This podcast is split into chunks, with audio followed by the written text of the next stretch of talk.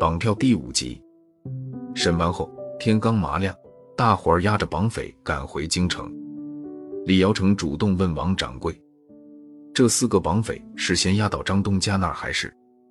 王掌柜回答说：“吃一堑长一智，这回就让警局处理吧。”不料李尧成却说：“还是先听听张东家的意思吧。”王掌柜只好同意了。众人下了马车。推开张东家的宅子门后，却被眼前的一幕惊呆了。只见院里白花花的一片，正房上面挂着一个斗大的黑色垫子，下面是一口黑漆漆的棺材，一旁跪着几个披麻戴孝的人。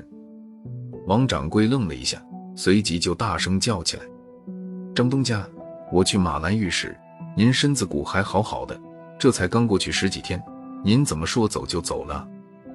他边说边扑过去。跪在灵牌前，放声大哭起来。大徒弟不解地望着李尧成，问：“师傅，这到底是怎么回事啊？”李尧成却说：“啥也甭问了，叫人看管好绑匪，帮着料理完张东家的后事再说吧。”出完殡回来后，王掌柜对李尧成说：“李师傅，如今张东家走了，依我看，还是把绑匪送到警局吧，免得夜长梦多啊。”李尧成点了点头，说：“没问题，但还差一个主谋。”王掌柜愣了一下：“啊，主谋是谁啊？”话音刚落，身穿警服的大徒弟忽然大踏步迈进屋来说：“王掌柜，别揣着明白装糊涂了，主谋就是你。”他手一挥，身后的几个警察立马把王掌柜摁住，铐了起来。王掌柜急眼了，边挣扎边问。李师傅，您这叫啥事啊？您的大徒弟怎么成了警察？李尧成回答说：“哦，忘了告诉你，他本来就是侦缉队的队长。”大徒弟上前一步说：“王掌柜，你唱的这两出戏，今儿该收场了吧？”王掌柜辩解说：“我没听明白您说的话，这到底是怎么回事啊？”大徒弟一声冷笑，问：“王掌柜。”知道张东家得的是啥病吗？王掌柜回答说：“听下人讲，是心痛病发作。”这时，李尧成开口说：“啥心痛病？是被人用慢性毒药害死的。”王掌柜一下子惊呆了。张东家向来没仇家，谁会害他？您听谁说的？李尧成回答说：“有没有仇人，我不知道，但我知道下毒的人就是你。”听到这里，大徒弟忽然喊了一嗓子：“带进来！”李尧成手下俩徒弟押着瘦子走了进来。大徒弟对瘦子说：“你把绑票的事讲一遍，给王掌柜提个醒儿。”他连忙点点头，讲起了前因后果。两个月前，经人引荐，瘦子认识了王掌柜。王掌柜拿出一千块大洋，要他找几个人办两件事，事成后再另给一千块钱。第一件事就是绑架张东家，在八里庄藏匿时，张东家每天吃的泻火药其实是一种慢性毒药。四人被李尧成逮住后，放走他们的正是王掌柜。第二件事就是王掌柜绑架自个儿，并在半道上杀了车把式。按照计划，张东家拿到催命信后，一准儿会找李尧成救票。等王掌柜被救出来时，张东家体内的毒性发作身亡。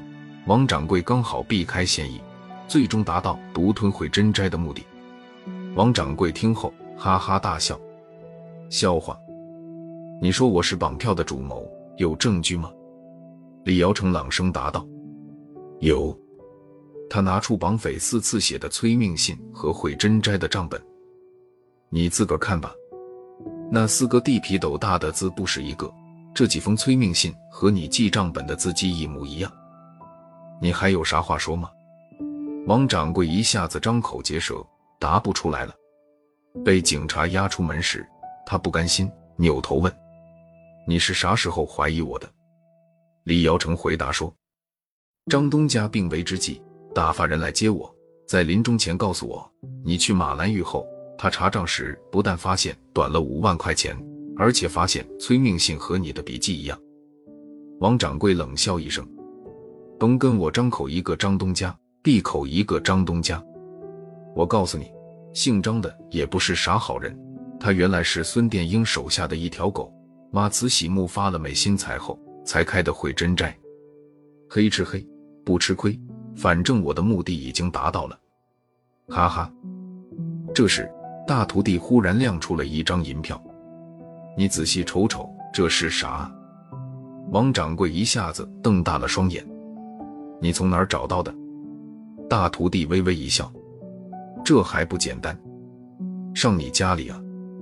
王掌柜顿时泄了气，被警察架走了。半个月后，大徒弟来看望李尧成，说：“王掌柜这人真够狠毒，他在松涛寺时暗中给那四个地痞也下了药，昨儿全死在了大牢里。”真是造孽啊！李尧成也慨然长叹：“人为财死，鸟为食亡。”老话说的一点也没错。大徒弟又问：“师傅，慧真斋盘出去了吗？”李尧成点了点头：“盘出去了，加上差点被王掌柜昧的那五万大洋，按张东家的意思，全捐给了龙泉寺孤儿院。”